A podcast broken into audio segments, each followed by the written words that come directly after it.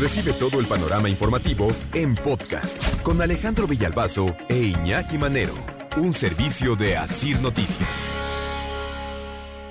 Agárrense, domingo 5, suben los precios de los refrescos, de la Coca-Cola.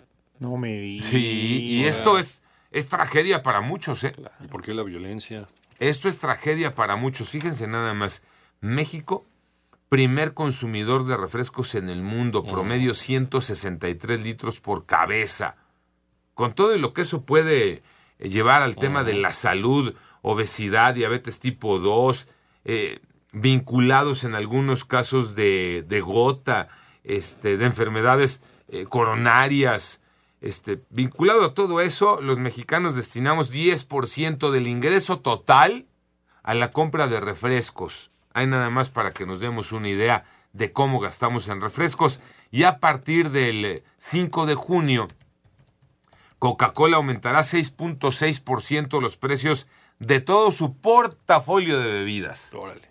Todito, Hasta todito. las aguas. Les pongo unos ejemplos nada más. Coca-Cola de 600 mililitros no retornable, que es la que más se vende, pasa de 15 a 16 pesos. La presentación en lata, que es de 355 mililitros, esa también cuesta 15 y también va a subir a 16. Coca-Cola de 2 litros no retornable de 31 a 32 pesos, de 2 litros y medio de 27 a 28 y la de 3 litros no retornable de 44 a 45.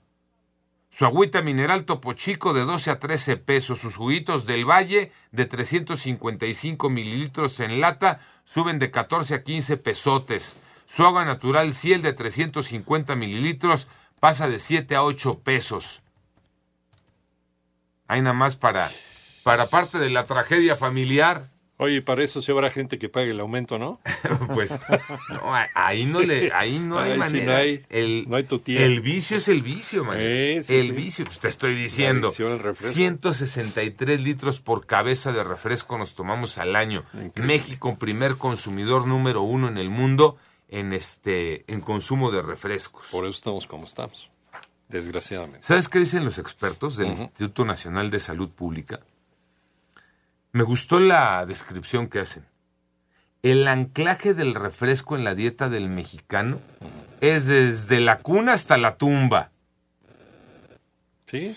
Porque nos dicen, hay dificultad y rechazo a renunciar a este tipo de bebidas, incluso con pe- personas, por ejemplo, diabéticas, Sí.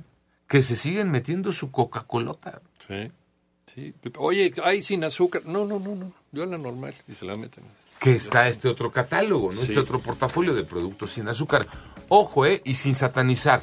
Porque si te echas una coquita de vez en cuando, Uy, pasa nada. Un fin de semana. Está- échatelo como un regalo. Sí, sin Y unas satanizar. papitas. Panorama informativo.